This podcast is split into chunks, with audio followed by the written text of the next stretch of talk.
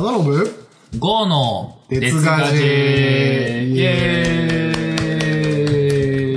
ーイはい、えー、この番組は鉄道のことやガジェットのことを話したり話してなかったりする番組でございます。はい、それでは今週も、まあ、お話をして参りましょう。お願いします。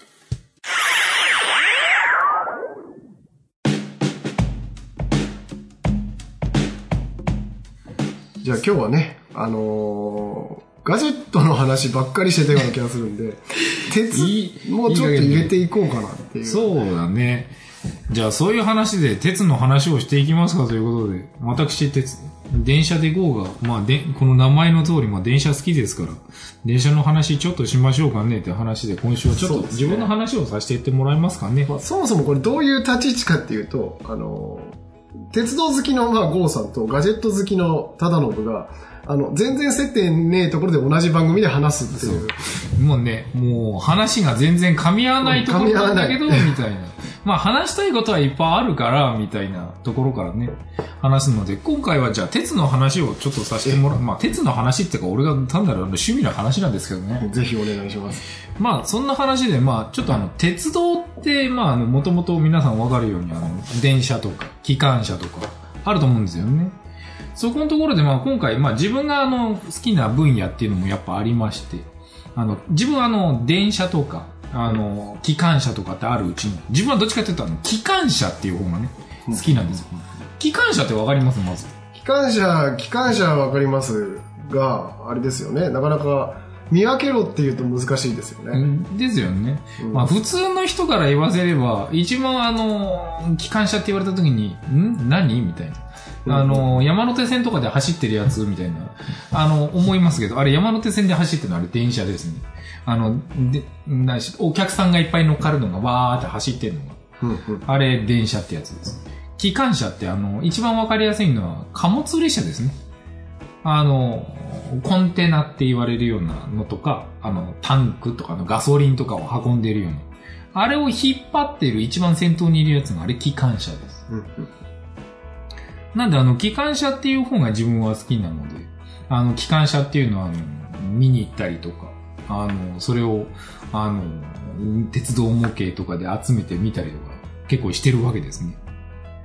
でですね、今回ちょっとあの、話そうかなと思ったのがですね、ずっとあの、自分の憧れだったその、機関車っていうのを、実は、あの、あれ、運転するのは当たり前ですけど、あの、J、JR とかそういうあの、鉄道会社で、免許を取って、初めて運転できるんですよ。うんうんうんなるほど。あの、車の免許みたいなやつですね。あそうです、そうです、そうです。あれ、あの、電車も、あの、車と一緒で、国家試験の免許っていうのが必ず必要になりますから、あの、運転手さんたちって、あの、自分の知り合いにもいるんですけど、あの、本当にあの、学園みたいなところ行って、勉強を一生懸命あの、何ヶ月もして、で、そこのところで学科試験のあの、ペーパーテストみたいなのを全部覚えたやつで試験をやって、合格してから、あの、実地試験って言って、まあ、一緒に運転、あの、見習い運転手さん、本務運転士さんと見習い運転手さんで、あの、一緒に、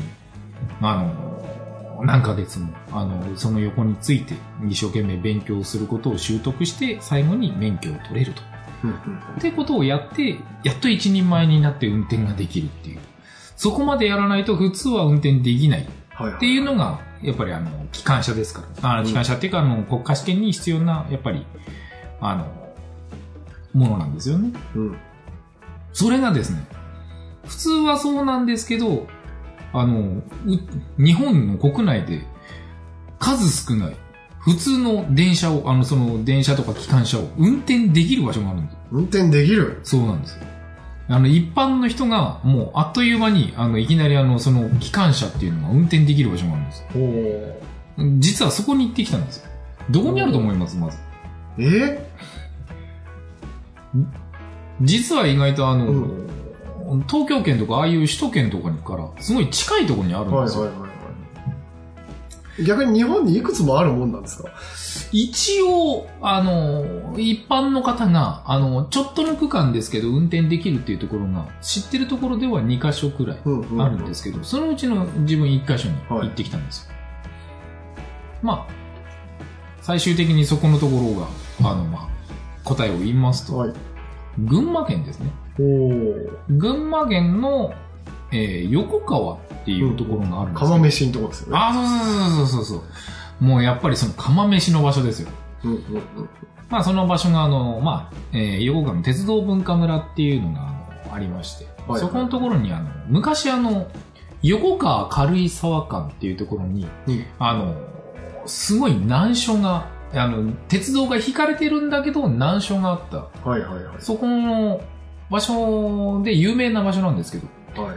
そこのところに昔あの EF63 っていうのがそこにうんあの、補助機関車っていうのが、あの、ついて、電車に、あの、運転するときに、あの、その坂を押し上げてあげる、うんうん。まあ、シルパっていう役目をしていた機関車がいたんですけど、うんそれが今回の行ったところに運転できる場所なんですよ。ああ、なるほどなるほど。その EF63 ってのはまあ機関車の型番だと思うんですけど、そうです車でいうカローラとか、あ、そうそうそそううそういうような、あの、機関車の名前ですよね。そうですね。でそそのの型番の機関車が運転できるってことですかそうなんですよ。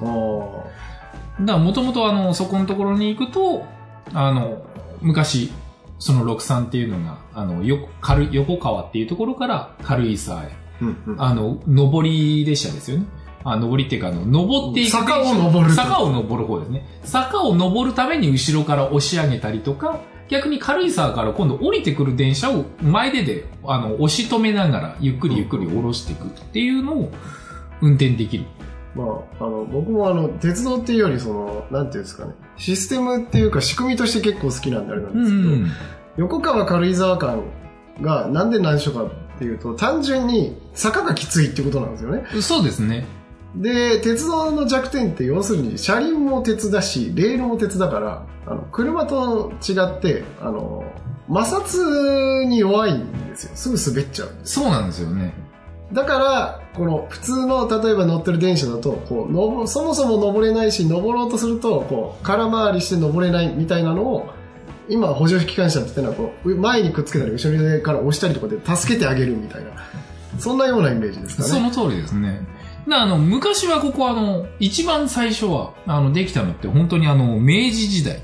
で、もうかなり古い時代に、実はもう、あの、できたところなんですけど、最初はあの、蒸気機関車の時代から、蒸気機関車登れるんですね。そうあの、普通の蒸気機関車だと登れないんですよ。うんうんうん。だからあの、そこのところに、あの、ものすごい、あの、軽くして、へえ。一番最初の SL の時代は明治26年にあそこ開通してるんですよね。はいはいはいは明治26年に開通してるんですけど、SL っていうのがね、あの煙もくもくやってやるやつが、あれがあるんですけど、それで運転してきた頃は、あの SL1 個に対して荷物が50トン。い。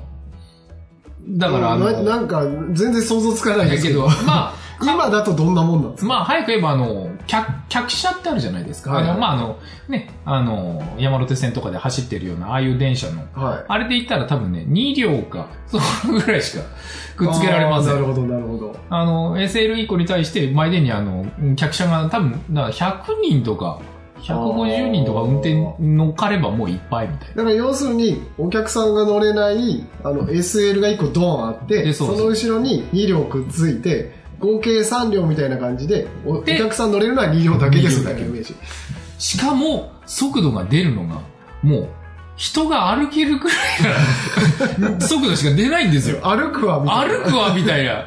けど、あの、まあ、うん歩くよりは、やっぱり、あの、乗っかっていた方がいいかなっていうことで、一応最初に運転してた頃はそんなことでやってたらしいんですけど、へそこのところで、まあ、あの、本当に運転してたんですけど、それを、あの、最初の頃は本当に、たった10キロぐらいなんですよ、そのー場所って。うんうんうん10キロぐらいの場所を SL の時代は75分。はあ。たった10キロですよ。10キロ75分で運転してたのを、だから、7.5キロぐらいってことですか？うんですよね。で、あの、早歩きとか、ちょっと駆け足くらい、くらいしか、10キロ75分。そんなもんですよね。うん。ですよね。本当にだから、あの、駆け足とか、それくらいの速度しか出なかったっていう。あだから昔は本当にそんなぐらいでずっとやっていたのを、まあ、あの、いろんな、もうその間に今度あの、アプト式とかっていうやり方も歯車でかませるやつですよね。ガッチャンガッチャンってかませながら行くやつも合わせて、その時にちょっとさらに速度が半分くらいの、えー、40分くらいになったりとかして、で、その先ほど今度、あの、言ってきた、その63っていうのになってから、一気に速度が上がって、はい17分で今度行くようになるんですよ。早い。最高速度がだいたい30キロちょいぐらい。でも30キロそうね。。それぐらいでも30キロっていうのはものすごい画期的だったってことなんですよね。へそれができたのが本当に昭和38年とか。ぐらいの時になるんですよね。なあの、それくらいから、あの、その電車になるんですけど、それが今、あの、普通に運転、一般の方でもできるんですよ。しかもその原車、別にあのね、代わりのね、あのそのダミーの電車とかじゃないんですよ。ああ、本当に。本当に使ってた機関車。そう。その通りの機関車が運転できるってことで、へあのずっと昔からあの興味があって行きたいな行きたいなと思いながらいたんですけどこんなあの何十年も経った後によしこん今回は行くぞと思ってあのちょっとそこに行ってきたんですよ、はいはいはまああの結局そこに行きます。であのそこのところであの最初にいくらそうは言っても、うん運転行き、あの、運転させてくださいって言って、はい、じゃあ乗っかりましょうっていうわけではないんです。ああ、なるほど、なるほど。ちゃんとここには試験があるんですよ。試験があるんです。自分もあの、びっくりしたんですけどね。あの、あやっぱりあの、試験があるような話は聞いてはいたんですけど、あの、ちゃんとあの、資料とか渡されまして。へえで、。あの、じゃあこれはあの、すごいあの内、内装とかのなんかあの、原理、動く原理とかで勉強するのかなと思ったら、はではなくって。い。ではなくて、あの、結局、あの、この、横川軽井沢間の成り立ちだとか、あの、その使っていた機関車はどんなものなのとかの、まあ一般的な知識ですよね。うんうんそういう、まあまあ、俗に言うあの、鉄道マニアだったら全然知ってるぞぐらいの勢いのあの知識だったんですけど、うんうんまあそういうのを覚えてもらったりとか、あと電車って、あの、その機関車63っていうのがどういう風に動くのとかのものをちょっと知っててくださいと。へえ。だから普通のあの国家試験とかで、あの、普通の一般の運転手さんがやっていることのすっげえ短縮版みたい。な感じで今回やってきました。はいはいはい。で、あの、一応そこのところで、悪戦苦闘の上、まあ、なんとかあの、学科のペーパー試験受かりまして、で、その次の日に運転してきました。あ、一日やって、試験やって次の日なんですね。そうですね、次の日に自分あの、ああの、もうその予約を運転するよっていう予約を取ってきたので、はいはいはい。で、そこのところで予約を取って、次の日も運転してきたんですよ。もう、憧れの機関車。あもう、いやー、運転できるよと思って、もう当日なんかもうドドキドキワクワクですけど、もう運転台に乗っかって、横にあの、指導の人がいるんですよ。はいはいはいはい。指導の方がスタート。乗っかりました。さあ、運転するぞと。さあ、どうしますか？どうしどますか？うしますか？ええみたいな。え、え、えーっと、みたいな。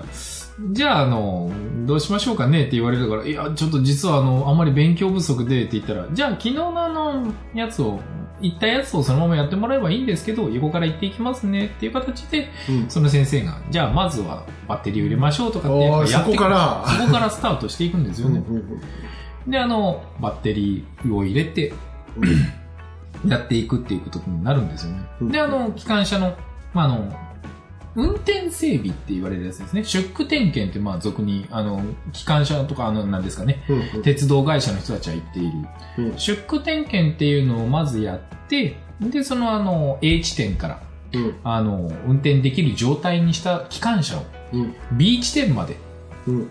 運転して、うん。で、B 地点から今度もう一回あの、運転台を交換して、うんうん。で、その B 地点から A 地点にもう一回戻ってきて、で、そこのところで入区作業うんっていうのをやっ、て、最後電車が最後あの、まあ早く言えばあの、車庫にしまう状態にして帰ってくるっていうのがその運転する一工程なんですよね。なるほそれを体験するということで運転してきたんですけどね。ど。はいはいはもうはっきり言って、もう、なんか分かってるような分かってないような状態で、あれよあれよと済んだ感じなんですけどね、もう。へー。まあ、一つ目の感想としては、ものすごい機関車難しいです。へー。あの、電車で GO ってやったことあります？電車でこう、ああ、あるか昔にありますね。あのガガガガってあの、アクセルみたいなのをやって、ブあレーキギャンって止まるやつ。そうそうそう、あのブレーキが、あの、リコって言われるね、あの、アクセルバーって吹いといて、で、そのままノッチオフして、その後ブレーキガチャガチャガチャってかけて、カチャンカチャンってやってると、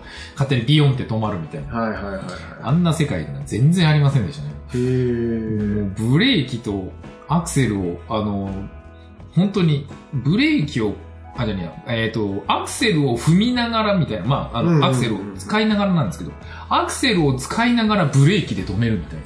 へー。すごいことをやっていたので、まあ、あの、場所が、坂の急、勾配があるところで電車を止めなきゃいけないっていうのがあったので、あそんなことをやったんですけど、ー。はいはいはだから、まず、運転、まあ、あの、その、運転整備って終わってっから、A 地点から動きますってい。言って、はい。ノッチを入れます。ガチャンって入れたら、アクセルですね。アクセルですね。アクセルをガチャンって入れた瞬間に、電車、うーっていう、ふわーんって感じで動いていくんですよ。よあ、動いてる動いてる動いてる。ブレーキがかかってる状態ってことですか？その時点ではゆ緩めてあります。緩めてある。緩めてあって、A 地点はあのすごい平らな場所。ああ。で、B 地点は勾配があるところなんですね。うんうんその勾配があるところへ運転していくので、最初は平らだったんで、最初ブレーキ全部緩めて。で、そこからノッチっていうのを入れて、アクセルを踏んだ状態にして登っていく。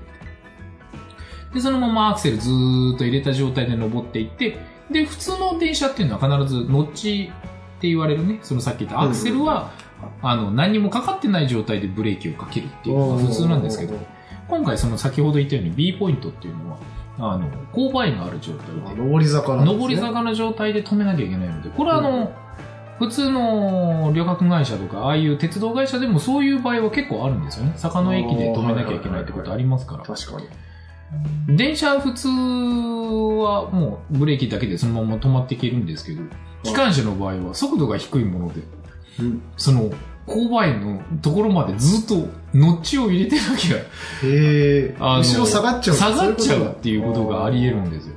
な、あの、立行っていうその、アクセルを、あの、踏ん踏んだっていうか、まあ、そのアクセルを入れたまんまで、あの、ブレーキをかけていく。へえ。っていうことをやるんですね。うん。で、もうそれもなんかあの、先生に言われながら、え、ブレーキ、はい、ブレーキとかって言われて、もう横に、あの、機械になったような、ロボットになったような、言われるがままに言われるがままにってやつです。あっという間に、あえーっと、えーっと、あー、なんとか止まりました、みたいな。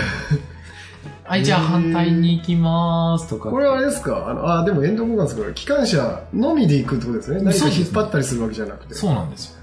昔の、だから、あの、本当はその、峠のシェルパって言われるその EF63 ってやつは、はい。あの、後ろ、まあ、あの、荷物を前でに乗っけ、前でか後ろかに、あの、押したり引いたりっていうふうにやる機関車だったので、必ずあの、単独で動くってことはまずなかったんですけど、はいはいはいはい。まあ、今は、まあ、さすがにあの、その、荷物を乗っけている状態ではないので、うんあの、つけることができないんですけど、ただ、あの、これが、まあ、今回自分初めての運転ということで、うん。まだまだ、あの、慣れない運転手さんなんですけど、うん。これが、その、あの、まあ、後になると、あの、何回も運転してくると、うんあの、本務運転手さんっていうのになると。そ、の、貨車みたいなのを後ろにくっつけて、へえ。環球車っていうやつなんですけど、あの、車掌さんが昔乗っか？るってやつですね。あれを連結して運転することができるようになるんですよ。っていうのをやるのに、あと運転するのには今回1回目なんですけど、50回。50回まあ、果てしなく遠いですけど、それができるようになると、あの、運転できるらしいです。へえ。これ今、あの、ホームページで運転体験出してみたんですけど、はい。あの、あーなるほどっていう感じですね。ああ、この機関車の運転席があって、まあ右手でこのアクセルみたいなやつを、こうガチャガチャガチャってやって、うんまあ左手にこれブレーキですかね。そうですね。はい、ブレーキがあってっていう感じですかね。だそれを運転しながらっていう風になるんですけどね。だから結局 A 地点から B 地点、B 地点から A 地点へって戻って運転するっていうのが大体、えーよ30分くらいな工程時間なんですよね。よまあ慣れてない人だとどうしてもやっぱり1時間とかかかる感じだったので、自分なんかはやっぱりギリギリ1時間やっぱかかってしまったので。もうその後に今度来る、もう900回も運転してる人が来てて、もうそこ900回？レジェンドって言われてるらしいんですおいくつの人なんですか、それ？え、いや、それでも本当に50ぐらいの人ですけど、ええいつからやってるんだろう？もう本当に解消した当時から来てるらしいですよ。え、でも、横から、平成9年とかですよね。10年くらいですよね。えっ、と、平成だとわかんねえな。えっ、と、だから何年前なんだ？えー平成9年ですよね。で、今30。今だからえっ、と、2000 2000、だだいたい20年前ってことですか？そうですね。20年、いや、あ20年前ですね。20、いや、920で割っても、い1年45回、うん。だそれぐらい。だけど、もうや、ただ45回って言っても、1日1回だけじゃないんですよね。あの、1なるほど。回目から、あの、は、最初の頃は、1日最大10回とかできたっすよ。へー、なんかだいぶ稼げますそう。ね。だから、あの、やりたい人は、もうお金を持ってくれさえすれば、あの、予約さえ取れていれば、もう一日中やってたっていう話なので、へー。その、レジェンドの人は、なんかもう最初の頃はもうそんな感じで、もうやっているらしくて、自分が終わった後にすいません、お疲れ様でしたってその人に引き継いだ後、まあ、その人乗っかってって、普通だったら横に先生がついて見ながらやってるじゃないですか。はいはいなんか喋ったりするじゃないですか。先生、びっくりしました。もういきなり先生は外へ降りてきましたからね。じゃあ行ってきて。行ってきてぐらいの勢いで、もうタバコを吸ってんですよ。で、あの、吸って、あの、タバコを終わり、吸い終わった頃に、あの、後ろからなんか乗っかってい、あの、行くんですよ。もうその時にはもう、その、レジェンドって言われてる人、はいもう反対の運転台にいないんですよ、もう。前での方行っちゃって。レジェンドはもう、もうもう行く気満もう行く々で。気満々。しかも先生見る気全くなしみたいな。早く乗ってこいよぐらいの感じで。あ、そんなぐらいまで行っちゃうんだ、ぐらいなね。へー。いい勢いでしたけど、もうその横でこっちは唖然と見ながら、あの、その横の姿を見て、勝手にもう先生は何もしないで、そのままブーンって運転していくみたいな。ああ、あそこまで慣れるとあっこまで行けるんだなって思いながら、道は果てしないなと思いながら、ちょっ900回と、はちょっと無理。いや、なかなか稼げませんね、みたいな話ですけどね。けどまあ、そういう運転をちょっと体験しに、その、ロックさんっていうのを運転してきましたね。なるほど。もう運転してきて、あの、もう俺、運転士になってきたっていう、そのあの満足感から、まずあの、今年のまず春先、まあちょっともうちょっとで春っていうところで、今度、そうだな、いつ頃行こうかな、みたいな、7月ぐらいになったら行ってみたいな、みたいな。1年に2、3回くらいは運転してみたいなっていう気になってきた。そんな話をちょっと今回させてもらいましたホホームページちょっと引き続き見てるんですけど、お面白いですね。ステップアップとか。そうなんだ。これ称号が変わるんですね。機関士見習い、そう補助機関士、本務機関士。だんだんステップアップしてくる。そうなんです。まだ俺まだ見習い、き運転士、みあの、機関士見習いにもなってないんです。え見習いの下があるんですかまだ下なんです。きあの、見習いになるには10回運転しないと見習いになれないんです。えー50回以上で本務機関士って書いてあるんですね。で、あの、そこのところには、あの、その見習いさんとか、そういうふうに機関士のあの、その、ランクがあって、はい。1回目から10回目までが、その、まだ、まだ名のないあったあっ機関士。た。あったあった。9回以上機関士見習い。29回以上補助機関士。士。49回以上本務機関士。優秀機関士500回以上。そう。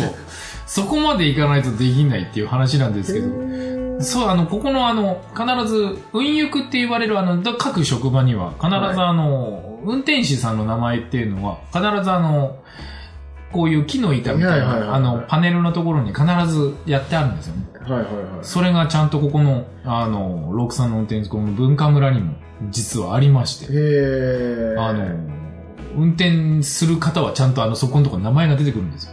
けど、1回目から9回目まではまだ名のない運転士ですから、まだあの、その時にはまだ自分の名前が出てこないんですよ。10回行かないと、そこに名前を乗っけてもらえないっていう。これしかも30回以上行くとちょっと安くなるんですね。そうそうそう。ちょっとだけあの、割引になります若干。安くなる。あの、まあ、言ってもいいと思いますから、あの、一応あの、1回運転するのに5000円かかります。安いのか高いのか判断つかない。ところですけどね、たった30分でって言えばそれまでですけど、けど、その本でも本物運転できると思えばわ。結構プレミアなものですからね。確かに。だからそれを運転するのに、まあ5000円。30回以上になると4000円に下がるっていう。まあ数重ねるっていうと5000円はでかいですね。うん、ちょっとでかいですね。まあだけど本当にそういうところから考えてみると、そのさっき言ったあの、プレミアな、その運転手さんですよね、もう。一体いくら払ってんですか900回ですよ。は？まあ途中からまあ4000円になってるとはいえ、とはいえ、まあね、みたいなけど、うんそこまで、あの、本当にやりたいって思えば多分行くのかなっていう気がしますよね。自分だってやっぱりこの年になってからちょっと行きたいと思って本当に思い立って行きましたから。まあでも、あれですよね、そのゴルフの打ちっぱなしとか行ったって、そのぐらいかかったりしますからね。そうですね。で、あの、もう、なんですかね、スキーと、スキーヤーとか。ああ、ですね、ですね。リフト券とかだ。そうそう、リフト券を買って、で、その日のうちの食事を買って、みたいな。もうだから一緒ですよ。リフト券もだって4、5千しますからね。そうですね。うんだからそれを、なあの、本当に、1ヶ月に1回とかのペースでやってくる人だっていると思いますから。だからそれぐらいで考えれば、まあそれも年間通してやれば、まあそれぐらいっちゃそれぐらいかっては思いますけどね。へえ、んやっぱりそんな体験ができる。その EF63 をちょっと体験して、みたいな。なるほど。やってきましたね。もうあの運転を、まだあの、正直、あたふたしながら、なんかあの、あれよあれよと終わってしまいましたから。言われるがままで。言われるがままに。ちょっと今回、あの、それのあの、運転の、んちゃんと、運転士がこういう風に運転するんだよっていう DVD まであったので、でこれで家でね、あの、埋め取りしてこいメトレをしてこいという形で、それ買ってきました。へえ、買うんですね。買うんですよ。高いんですよ。いくらするんですか？3000円近くするんですよ。まあ、いやー、どうかなけどまあそまあ運転相場感がわからないけど。そう、まあけど、まあね、早く言えば、まあそれを運転あするために、ちゃんとあの、ハキハキと、そんなあの、レジェンドと言われる運転手さんみたいに、あの、もう運転手さん見ねえねえよみたいな。本務運転士さんもまるでもう横で何も指示する気なしみたいな。そんなところまで行くにはそういうのを見て、何回も慣れてっていうことで、運転することが必要なんだなって。あの、やっぱこんだけのものを運転するっていうのはだから大変だなと思って、やっぱりそういうところから行けば、昔の運転さんとか今のね、カム JR 貨物の運転さんって大変なことやってんだなっていうのはやっぱり肌身に感じながらなるほど。体験してきましたよ。っていうのが今回のお話でした。はい。